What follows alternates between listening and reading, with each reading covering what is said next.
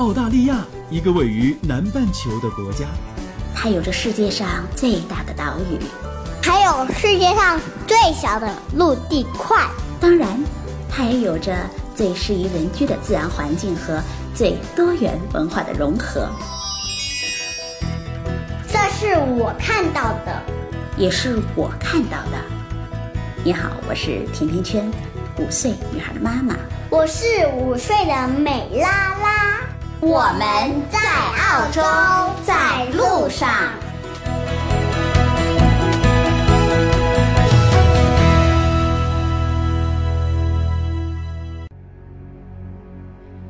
May it be an star. 大家好，二零一七年十一月，甜甜圈在澳大利亚的悉尼向各位问好。这几天，日本留学生江歌案再一次成为了让人揪心的热点事件。作为女孩的妈妈，江歌案的新闻让人看一次痛一次。而今天的这一期节目，也是甜甜圈在澳洲开播九十多期以来头一次更换了背景音乐。说到这儿，我忽然想起前些日子美国女留学生张莹颖失踪案之后，大家对于海外华人的安全问题产生的热议。我想，生命的安全不管在什么时候，都是对所有人来说最最重要的。信息越来越发达了，所以不管好事坏事，只要发生了，即使远涉重洋，分分钟都能让全世界的人知道。所以，我们能够越来越多的知道发生在海外工作生活的华人移民中的不幸事件的信息也越来越多，留学生数量的增加，留学生的安全问题也开始凸显，留学生遭遇意外事故的频率也越来越高了。学业的压力、经济的压力、情感的压力，还有学生低龄化，都有可能导致他们出现心理问题。种族的歧视，还有语言挑衅，在澳洲的高校也时有发生。这些都对于留澳的中国学生的安全构成了潜在和现实的威胁。要知道，在澳大利亚犯下重罪的人们被判处的是终身监禁，因为澳大利亚是一个废除了死刑的国家。我想，在这个世界上，恐怕没有绝对安全的地方，所有的安全都只是相对的，因为只要。有人存在的地方，就注定了不会是仙境。即使是在世界上最最孤独的地方，也有可能挡不住人心的冷酷。今天的这期节目可能会有点长，我想和大家来盘点一下近几年来在澳洲发生的与华人有关的六大惨案。那包括了土著抢劫四人案、潘家根碎尸弃墙案、高材生李伟的弑杀母案、冷梦梅的裸尸案。澳洲的马加爵案以及林家的灭门惨案，我会按照案件在澳洲社会的影响程度以及惨烈的情况来做一个倒叙的盘点。那越到后边，案子的情况就会越让人发指，所以大伙儿可能要有点心理的准备。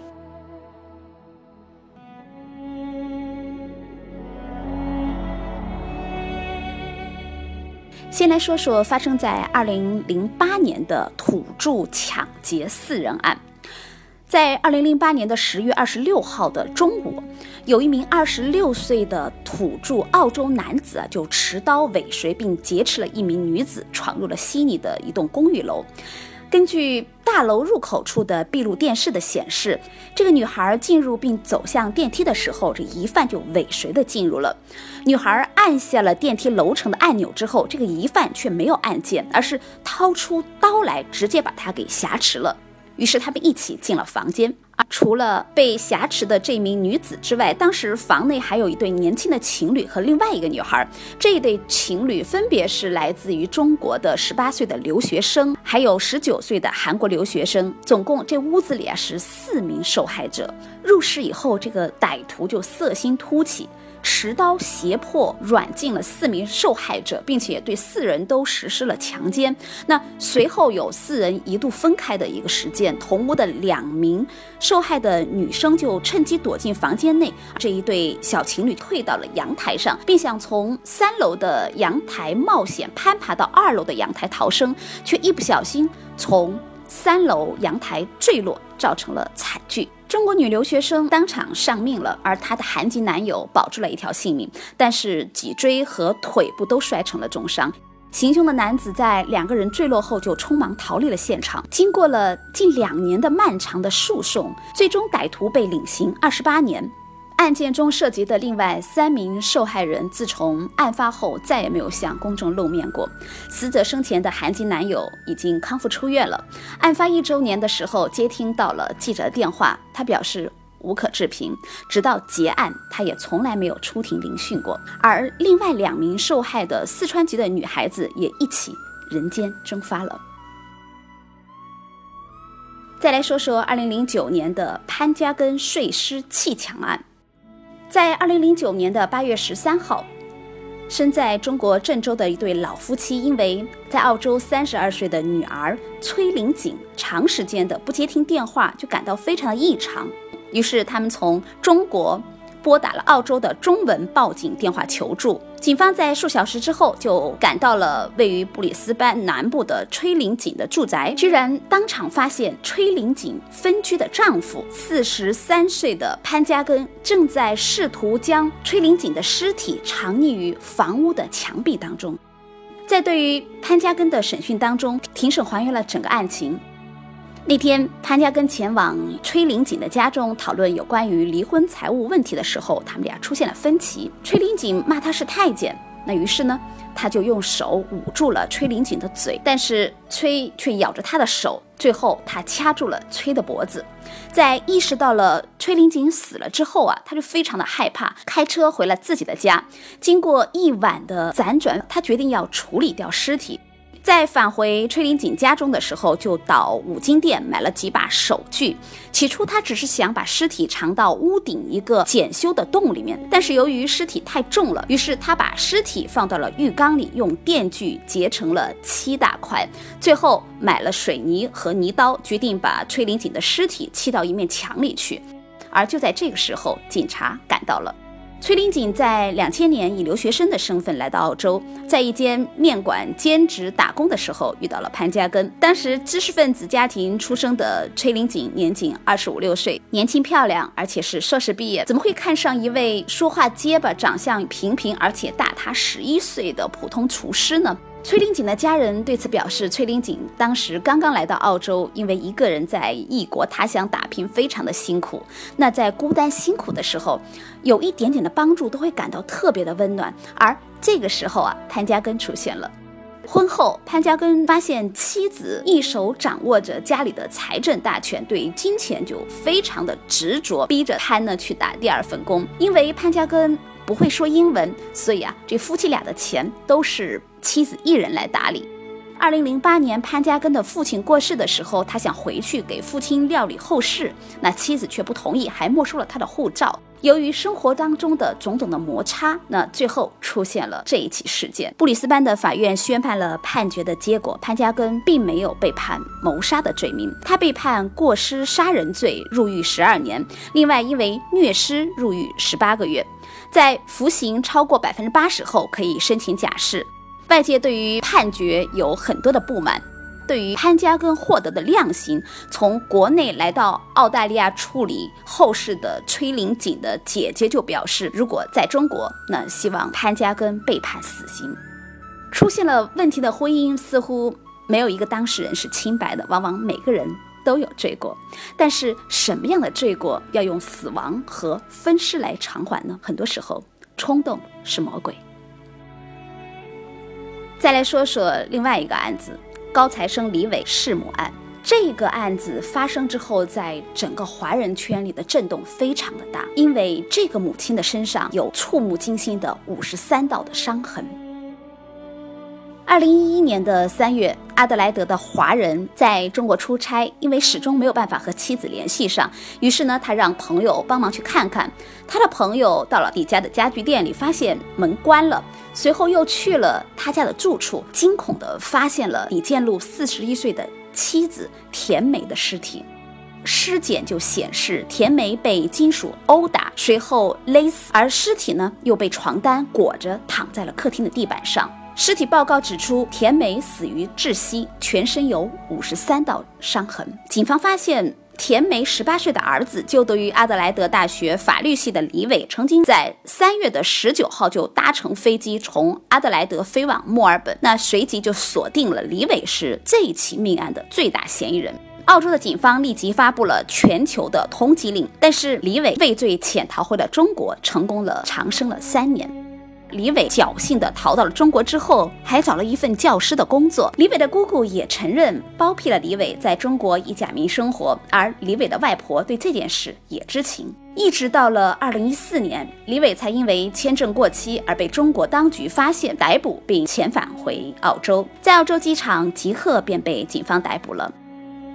李伟在十岁之前都和他的外公外婆生活在中国，在这一段时间呢，他一年基本上只是假期的时候能见上父母这么一两次，每次可能也就是几周的时间。十岁以后，李伟跟随着父母移民到了澳洲，在学校期间他是获奖无数，而且在古典音乐方面有很深的造诣，顺利的获得了阿德莱德大学法学院的录取通知书，选择了一门双学位的课程。李伟说，他的母亲对他的要求是异常的严苛，如果成绩单上不是全 A，就会打他。而他的父亲又是一个酗酒暴力的人，对母亲也常常是出口辱骂。父亲经常做生意离家，所以他的妈妈就对他动辄打骂，而且还是越来越暴力。母亲开始每天打他的时候，他们的关系就开始变得越来越差了。二零一四年的七月，李伟在澳洲接受了受审。他在法庭上说出了自己的作案动机，因为案发当天的早上，他想练武术而没有练琴，惹恼了母亲。随后因为母亲疯狂的责打他，才愤而自卫。但是法庭指出，李伟在行凶之后还刻意的把地板上的血迹擦拭掉，并且把妈妈的尸体用床单包裹住，就显示出他在作案之后还是头脑清醒的。李伟在庭上声称。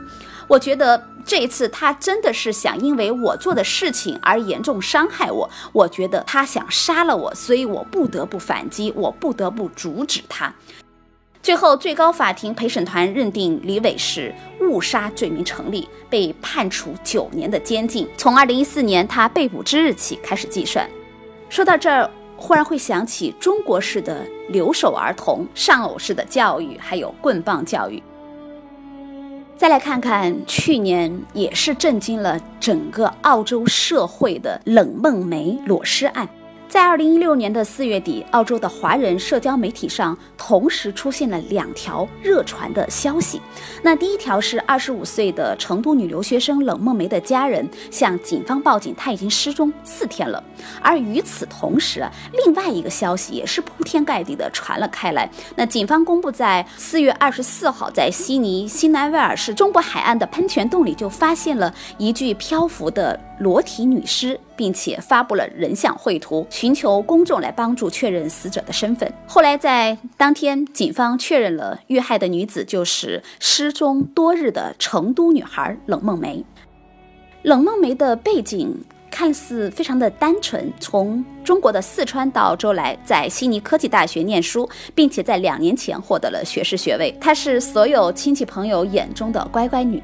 再看看她在悉尼的家庭结构，就让人会觉得有点奇怪。她的姨妈四十八岁的一个中国妇人，还有姨父，据说是四年前和姨妈结婚的二十七岁的澳洲当地白人男子，还有她的表弟，姨妈的儿子二十岁了。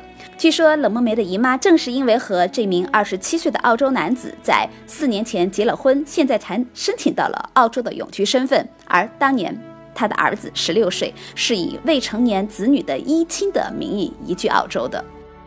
很多人说这是一个非常奇异的家庭组合：四十八岁的中年妇女和二十七岁的澳洲白人丈夫，还有二十五岁的年轻侄女和二十岁的表弟。每个人按照年龄来说都已经是成年人了，但是却又因为。某些特别奇特的联系，而不得不居住于一个屋檐下，至少有四年之久。后来，警方正式逮捕了凶手，就是冷梦梅的姨父。他承认是自己在卧室残忍地杀害了二十七岁的冷梦梅，他还将她血淋淋的尸体藏在了位于悉尼家中两天，随后才抛至国家保护区的海岸喷水口附近。根据尸体显示。冷梦梅身中四十多刀，而且生前还有剧烈的反抗。冷梦梅的姨妈和奥籍男子是不是为利益而结婚，也是大家通常说的商婚呢？表弟和姨妈对于冷梦梅遇害的细节是不是知情？现在我们都不得而知了，因为有些事情，除了当事人和上帝，可能谁也无法真正的了解。再来看澳洲版的马加爵中国留学生乱枪射杀同窗的案子，在二零零二年的十月二十一号，墨尔本莫纳什大学的校园本来是一片平静，和其他每天没有什么不一样。三十六岁的中国留学生向焕云像往常一样来到了课堂，他平静地坐在了后排他习惯坐的座位上。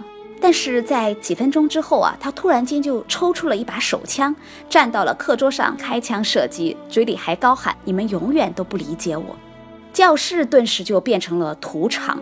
学生们惊恐地向门口涌去，哭泣声和尖叫声不断。向焕云总共开了十六枪，两名二十六岁来自于香港的学生吴旭辉还有史蒂夫陈当场被打死了，他的讲师和另外四名同学被打伤了。当他拿起第二把手枪准备继续射击其他同学的时候。手臂和腿部受伤的这个讲师，还有另外两名同学，以及一名听到枪响后迅速跑来的老师一起扑上去，把他给制服了。十五分钟之后，向焕云被闻讯赶来的警察带走了。警察在他的身上又搜出了另外四把上满了子弹的手枪。向焕云一九九六年从中国移民到了澳大利亚。案发时呢，他正在莫纳什大学攻读计量经济学学位。虽然他在大学里有着不错的学业，但是那仅仅是专业课的成绩。因为他的英文口语能力不是特别好，讲话的时候总会遭到同学们的嘲笑，所以时间久了，他觉得似乎周围所有的人都在联合起来对付他，而他认为香港同学吴旭辉就是整个事件的幕后指使者。根据检控官介绍，向焕云在枪杀同学六个月前申请了持枪许可证，随后。加入了澳大利亚的运动射击协会，先后参加了四十多次的射击训练。由于检控方对于被告在作案时出现了妄想性的精神失常的说法表示接受，那么陪审团呢用了三十分钟的时间做出了裁定：向焕云精神不正常，患有偏执妄想性的精神障碍。那他谋杀和企图谋杀的罪名不成立。随后。当庭法官判向焕云必须进入精神病院就医，最短时间是二十五年。不过，受害者的家属啊，仍然对于向焕云是否真的精神不正常心存疑惑，因为整个案件看起来似乎是经过了周密的策划的。遇害的香港学生吴旭辉还有史蒂夫陈的父母，在二零零四年向维州的法院提出诉讼，控告学校没有就向焕云的精神状况发出警告，从而导致悲剧的发生，并要求赔偿百万澳元。校方被指控在枪击案时没有提供相应的保护措施，而且没有阻止学生带枪来学校。那在学生精神状况明显异常的时候，没有做出适当的处理。据说，为了躲过因为疏忽导致事件所需面临的这一起民事诉讼案，那莫纳什大学与家属啊秘密的达成了赔偿的协定，而校方一直都拒绝透露具体的这个赔偿金。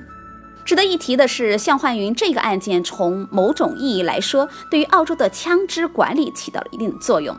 一九九六年以前啊，澳洲的枪击案和美国是一样的普遍，一桩又一桩由枪械引发的命案，并没有都市严管枪支。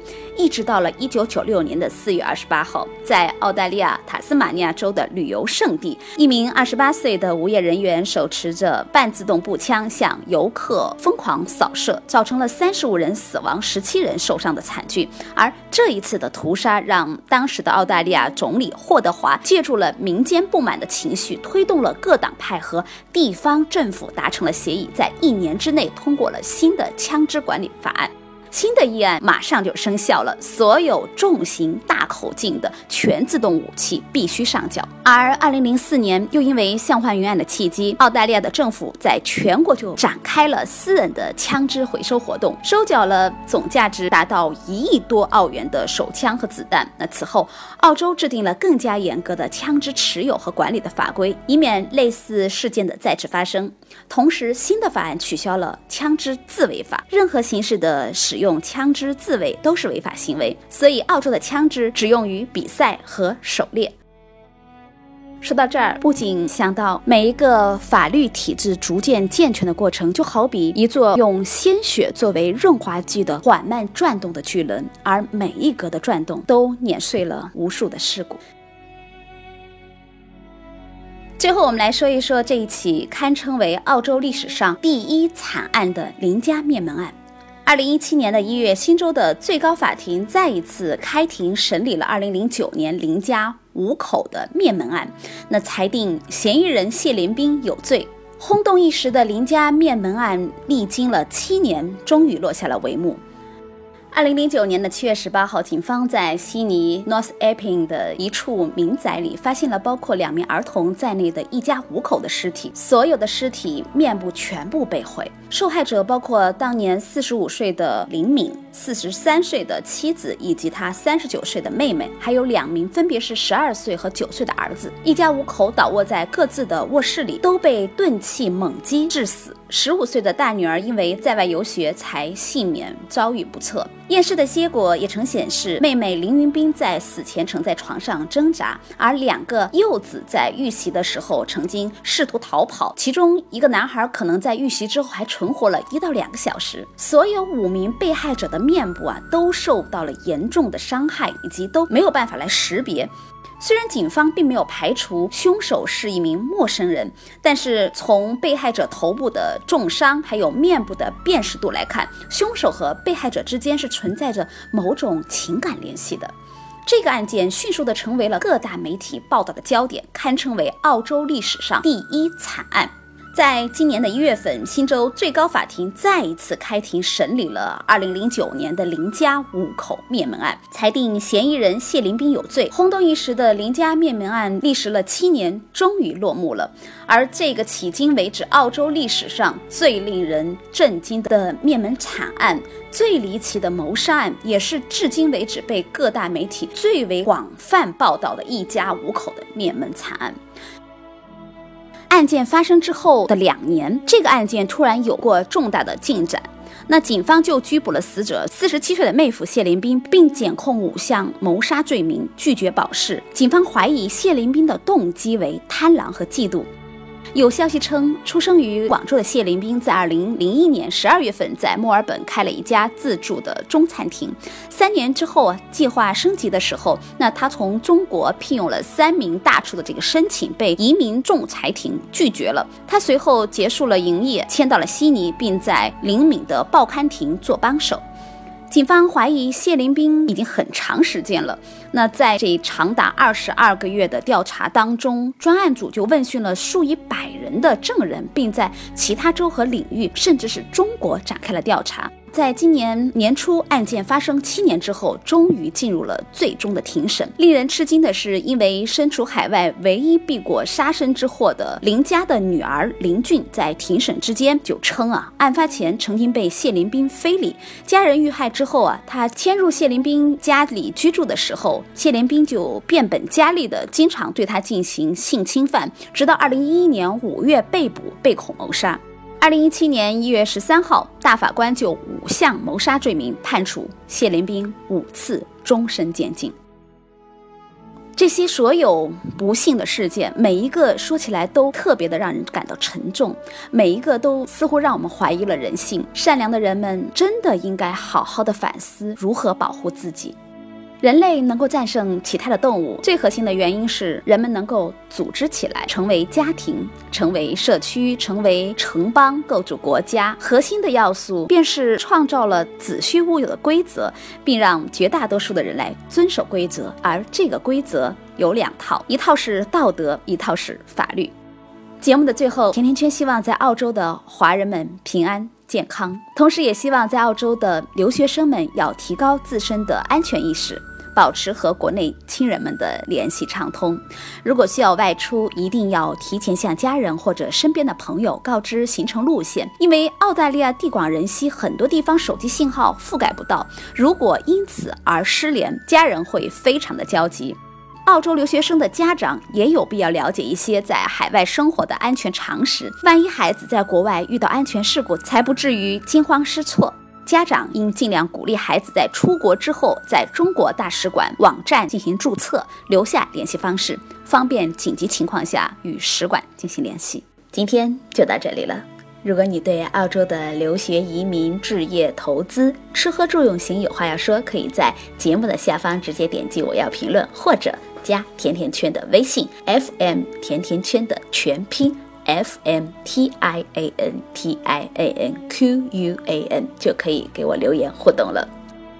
甜甜圈在澳洲给你说我看到的、听到的、经历着的和感受到的。我们下期再见吧。